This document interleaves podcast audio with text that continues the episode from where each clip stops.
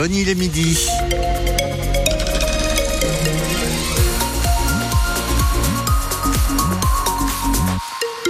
Les infos, Emmanuel Clavry. Du gris pour cet après-midi, Christophe, avec parfois quelques rayons de soleil. C'est ça, un ciel variable pour cette journée. Température maximale 9 à 11 degrés. Les enquêteurs privilégient la piste d'un suicide après la découverte hier soir du corps d'un homme sur un chantier de Périgueux. Oui, c'est la police qui a retrouvé le corps de cet homme d'une trentaine d'années. Il aurait chuté de l'une des grues du chantier de l'espace Aliénor, situé juste derrière la gare de Périgueux, soit une hauteur d'une trentaine de mètres. Les pompiers spécialisés dans l'intervention en milieu périlleux ont été sollicités pour évacuer le corps du jeune homme, l'endroit étant euh, difficile d'accès. À Montpont-Ménestérol, un automobiliste a été à l'origine d'une panne de courant hier soir. Ce conducteur roulait sur la départementale 708 quand il a perdu le contrôle de sa voiture euh, qui a fait un tonneau avant de finir sa course contre un poteau de moyenne tension. Cela s'est passé juste avant 20h30, plongeant 250 foyers dans le noir. L'automobiliste a pris la fuite avant l'arrivée des secours, mais vu qu'il a abandonné sa voiture sur place, les gendarmes devraient le retrouver assez rapidement. Le ministre de l'Intérieur l'a annoncé ce matin. La France va mettre fin au droit du sol sur l'île de Mayotte. En déplacement dans l'océan Indien, Gérald Darmanin a ajouté qu'il ne serait plus possible de devenir français si on n'est pas soi-même enfant de parents français. On écoute le ministre de l'Intérieur.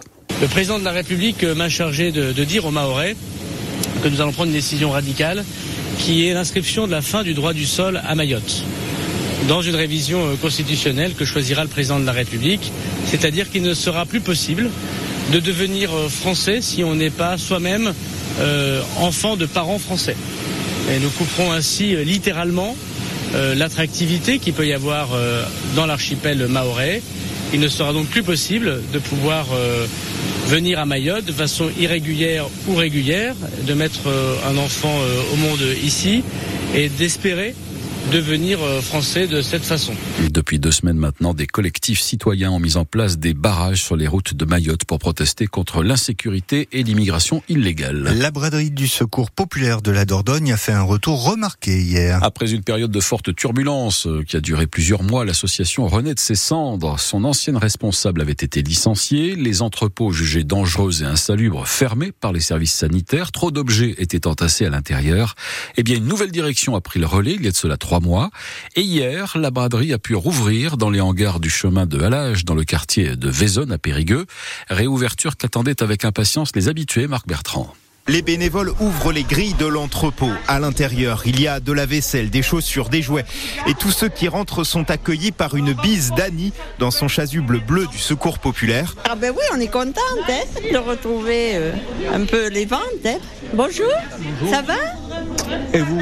On se retrouve Eh oui. hein On est content. hein. Christine a rempli deux sacs entiers de bibelots, un pichet canard, des draps, des BD, tout à 2 ou 4 euros pièce. Très intéressant. Ah oui, beaucoup mieux même que quand c'était l'ancienne présidente. Elle faisait des prix énormes. Les habitués sont déçus parce qu'il y a moins de choix qu'avant. La grande salle de vente, fermée par les services sanitaires, n'a pas encore rouvert.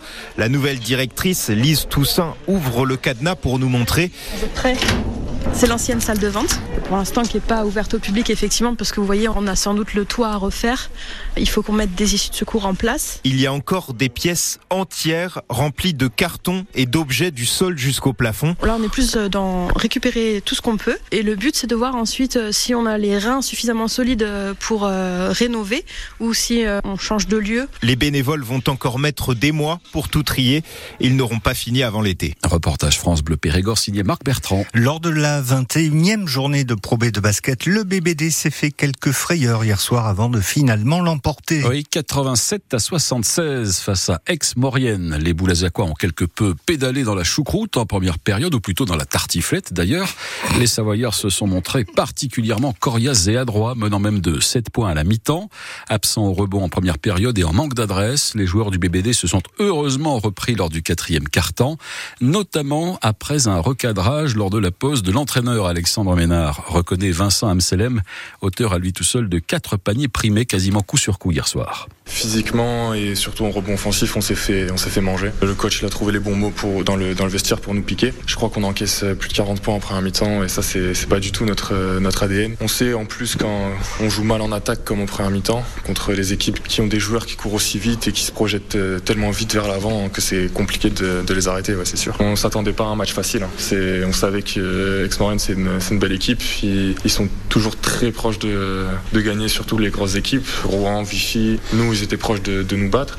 Alors euh, c'était, sûr que c'était pas gagné d'avance. Boulazac qui reçoit mardi soir l'ogre de cette probée, La Rochelle, qui n'a perdu qu'à deux reprises pour le moment, certainement la plus belle affiche de la saison à l'Arena, le Palio Périgord. Eux aussi se sont fait un petit peu peur hier, les rugbymen français qui ont battu l'Écosse lors de leur deuxième match du tournoi Destination, victoire 20 à 16.